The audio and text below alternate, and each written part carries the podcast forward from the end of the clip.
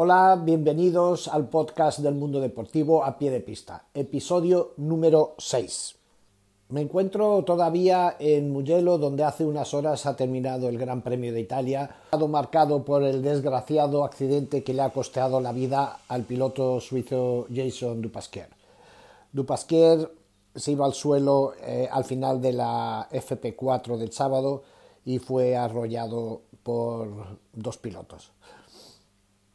Los médicos intentaron salvar su vida, pero finalmente el domingo a mediodía pues se produjo el óbito. Y claro, esto cayó como un jarro de agua fría en el, Gran Premio, en el paddock del Mundial. Pasquier era un piloto joven, 19 años, de nacionalidad suiza, hijo de padre piloto de motocross. Eh, se había abierto camino poco a poco. En Suiza eh, las carreras de motos de velocidad están prohibidas con lo cual para llegar al Mundial tuvo que exiliarse deportivamente primero en Alemania, después pasó a correr en España y hace dos años se le abrió la puerta del Mundial con 17 años. Y este año las cosas le estaban yendo bastante bien, había terminado en los puntos en todas las carreras celebradas y en Jerez había terminado séptimo, pero en fin, eh, su sueño se rompió aquí en Mugello el sábado eh, una pena. Nadie, nadie debería morir con 19 años, pero en fin. Aquí en Italia se disparó ayer la polémica sobre si la carrera se debía haber corrido o se debería haber suspendido el Gran Premio.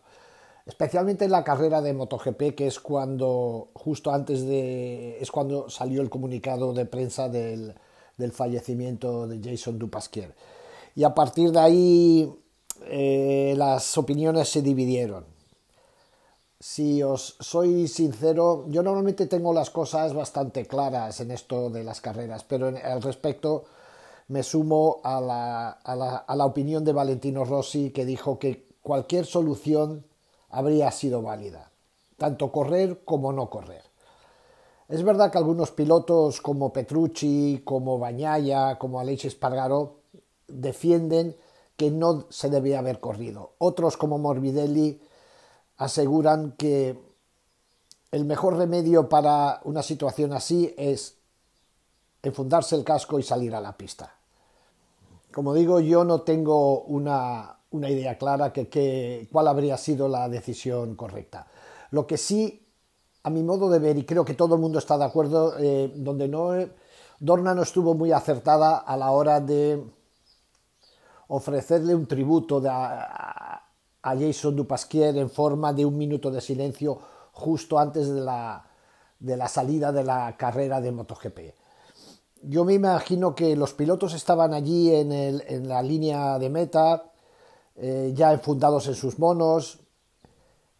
Allí estaba también el equipo de Dupasquier, los miembros del equipo, obviamente totalmente desolados y hacer, este, hacer pasar a los pilotos por este trance 15 minutos antes de subirse a las motos, creo sinceramente que no fue una idea acertada.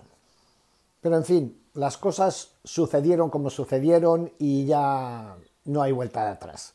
Así que pasemos a analizar lo que fue la carrera de MotoGP, que estuvo lleno de sorpresas. Bueno, sorpresas, sorpresas a medias, porque ganó la carrera el que todos esperábamos que fuese a ganar, que es eh, Fabio Quartararo.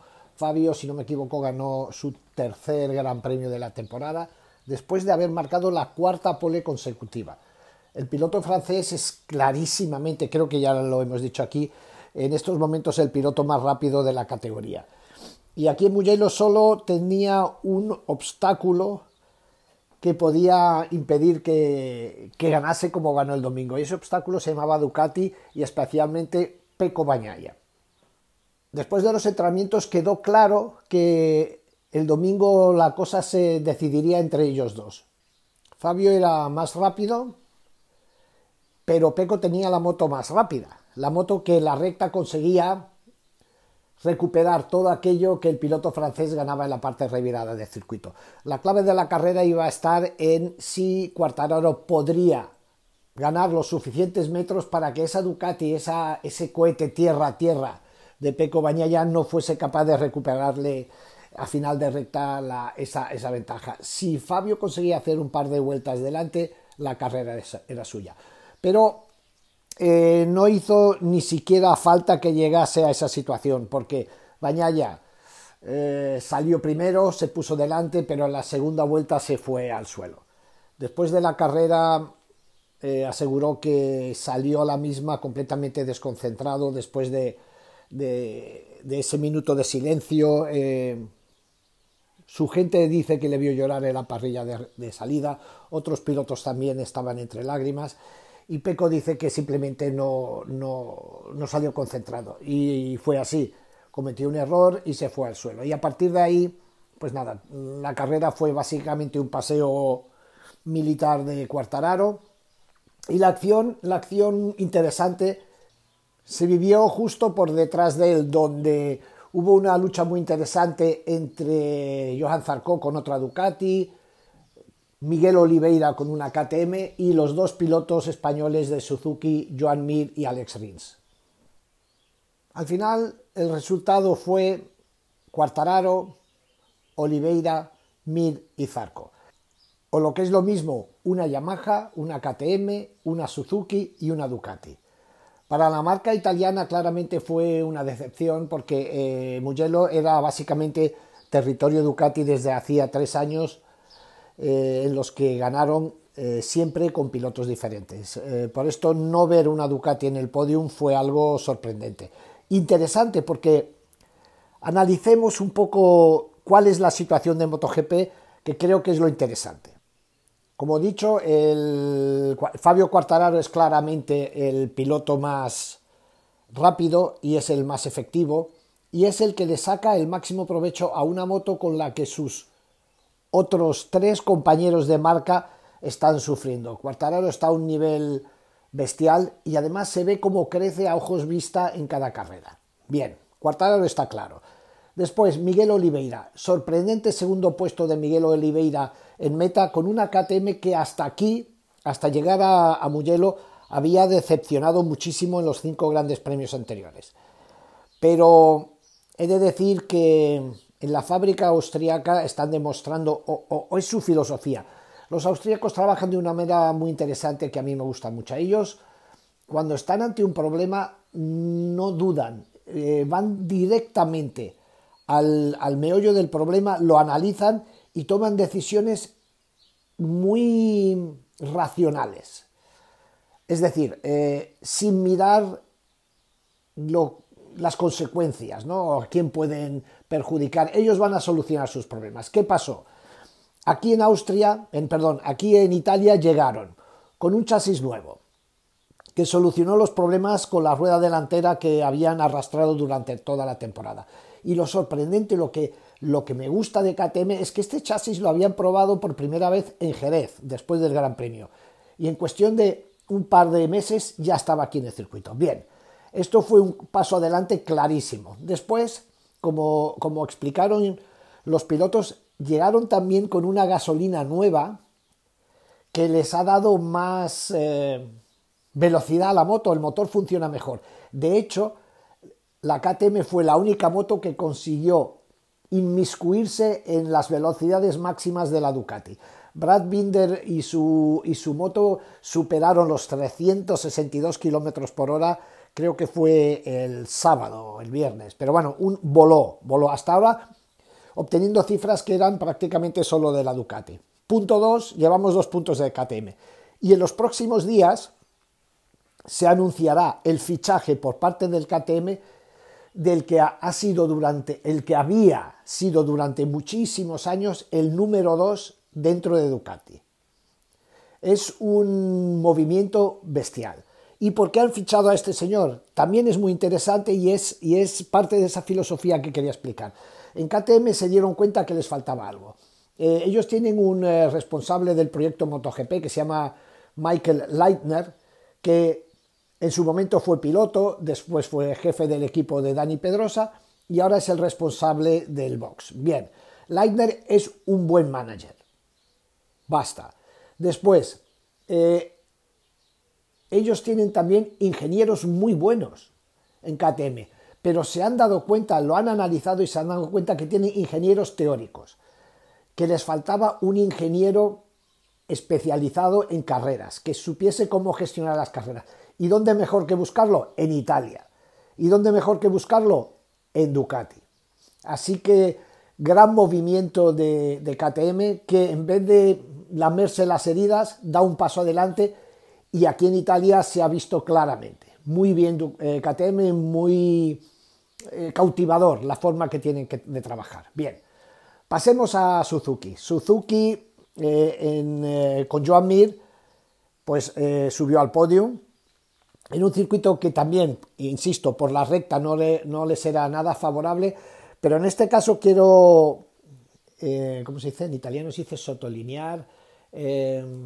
Quiero, bueno, insistir en un tema. El sábado, Joan, que dijo muy claramente, mis cartas las podré jugar en la segunda parte de la carrera. Y espero poder hacerlo. Y, es, y la carrera le salió exactamente como había planeado. Una vez más, eh, Mir tuvo que salir desde atrás, recuperó, fue recuperando, recuperando, y en la segunda parte de la carrera era el piloto más rápido. Así que Joan, eh, después, después del domingo por la noche, le, le, pregunté, oye, Joan, lo tenías clarísimo, ¿no? Y me dijo, oye, es que muchas veces parece que nosotros lo de Suzuki no estamos, porque eh, nuestro rendimiento en los entrenamientos a la hora de ir a la parrilla no es bueno pero siempre somos competitivos. El problema es que tengamos la oportunidad en carrera de sacar esas virtudes que tenemos. Así que muy bien eh, Joan, muy bien KTM y fantástico Cuartararo. Un eh, punto negro para, en cambio, para Alex Rins. Como siempre, Alex rápido, muy rápido en la moto. De hecho, yo personalmente creo que es más rápido que Joan Mir a una vuelta pero Rins continúa teniendo ese problema de, no saber parar, de no saber, eh, de no entender dónde está el límite. Aquí en se fue de nuevo al suelo, se cayó por cuarta vez consecutiva, cuando estaba en una situación no de lucha, sino estaba en una situación relativamente cómoda. Después de la carrera, eh, Alex una vez más dice que no sabe que, no sabía qué había pasado, que él no había hecho nada diferente, que tendrían que revisar en la moto a ver qué es lo que pasaba. Personalmente creo que, en fin, que es una... ¿Cómo lo digo? ¿Cómo lo digo? Eh, el caso es que si él no admite que está cometiendo un error y pretende que los demás se lo solucionen, no se lo van a solucionar. Y el problema de la moto no hay más que ver eh, a su compañero de equipo. Las comparaciones en las carreras sirven para eso. Que la moto tiene un problema, pues este problema en la moto de Joan no está. No está y ni se le espera. En fin, yo creo que aquí hay que... Eh, Alex tiene que, que revisar. El problema es que eh, eh, Rins ha corrido de esta manera toda, toda su carrera. Es un piloto, insisto, rapidísimo, pero no tiene ningún título porque los momentos claves suele fallar y no es de ahora. Es un poco duro, pero, pero en fin, es así. Para terminar, mm, quería también eh, subrayar, que es la palabra que estaba buscando, subrayar la situación de Honda. Honda cada vez va peor, o sea, es una cosa sorprendente. Aquí en Mugello el Gran Premio fue básicamente de desastre, de desastre. Mark Marquez se fue al suelo, eh, Nakagami se fue al suelo cuando estaba rodando entre los diez primeros, a Paul Espargaró, atención al detalle, se le voló un alerón durante la carrera de su un alerón eh, durante la carrera, un alerón de su moto, se le voló y, en el caso de Alex Márquez, bueno, lo de Alex Márquez, eh, su confianza está por los suelos. Alex, eh, que también, que tan buenas señales dio el año pasado, eh, de tanto caer, ha perdido completamente la confianza. Él asegura que, que, sabe que no, no tira más porque sabe que cada vez que lo intenta se va al suelo. En Honda están perdidos, en Honda están perdidos. no, había, no hay más que quedarse 10, 15 minutos en la puerta de los boxes de Honda y se ven entrar chasis, basculantes, un constante trajín de piezas entrando y saliendo de los camiones. Ellos están trabajando, obviamente, y el poderío tecnológico de Honda no lo tiene ninguna otra fábrica. Están trabajando, pero están trabajando como un pollo sin cabeza. Y esto está grabado por la confesión de Mark Marquez justo antes de empezar el Gran Premio, en la que Mark, una vez más, se sinceró y explicó que no puede, que el hombro eh, se ha estancado, la recuperación del hombro, que no tiene fuerza, que hay algo, no en el húmero operado, sino en el hombro que no está bien y que, y que no va, y que no va. Y entonces este año lo que él, él ha admitido que este año lo que están es buscando recuperar ese hombro para el año que viene volver al ataque. ¿Esto qué significa? Y también lo dice Mark, dice, yo en estos momentos no puedo ayudar a Honda, porque todos los inputs, todos los eh, comentarios que yo pueda hacer no sirven, porque cada, eh, yo en cada vuelta voy sentado diferente en la moto, porque se me va la fuerza, porque intento posicionarme en la moto de una manera para compensar la falta de energía en el hombro y es muy complicada la, la posición de Honda porque por otro lado no tienen pilotos que les puedan, con experiencia, que les puedan echar una mano. La llegada de Paul Espargaró iba un poco en ese sentido, pero a estas alturas Paul es otro que está completamente desconcertado. Él viene de una manera de trabajar en KTM que no tiene nada que ver con lo de Honda. Eh, sus críticas no son bien recibidas dentro de Honda. En fin, la situación del equipo número uno del paddock es eh, complicada. Como siempre, Honda saldrá de esta, pero de momento es, eh, está por detrás de Ducati, de Yamaha y de Suzuki y de KTM. Lo nunca visto. Bueno, pues yo creo que es todo. Me ha alargado, pero creo que el análisis ha sido interesante. Volver a, a repetir las condolencias por el fallecimiento de Jason Dupasquier.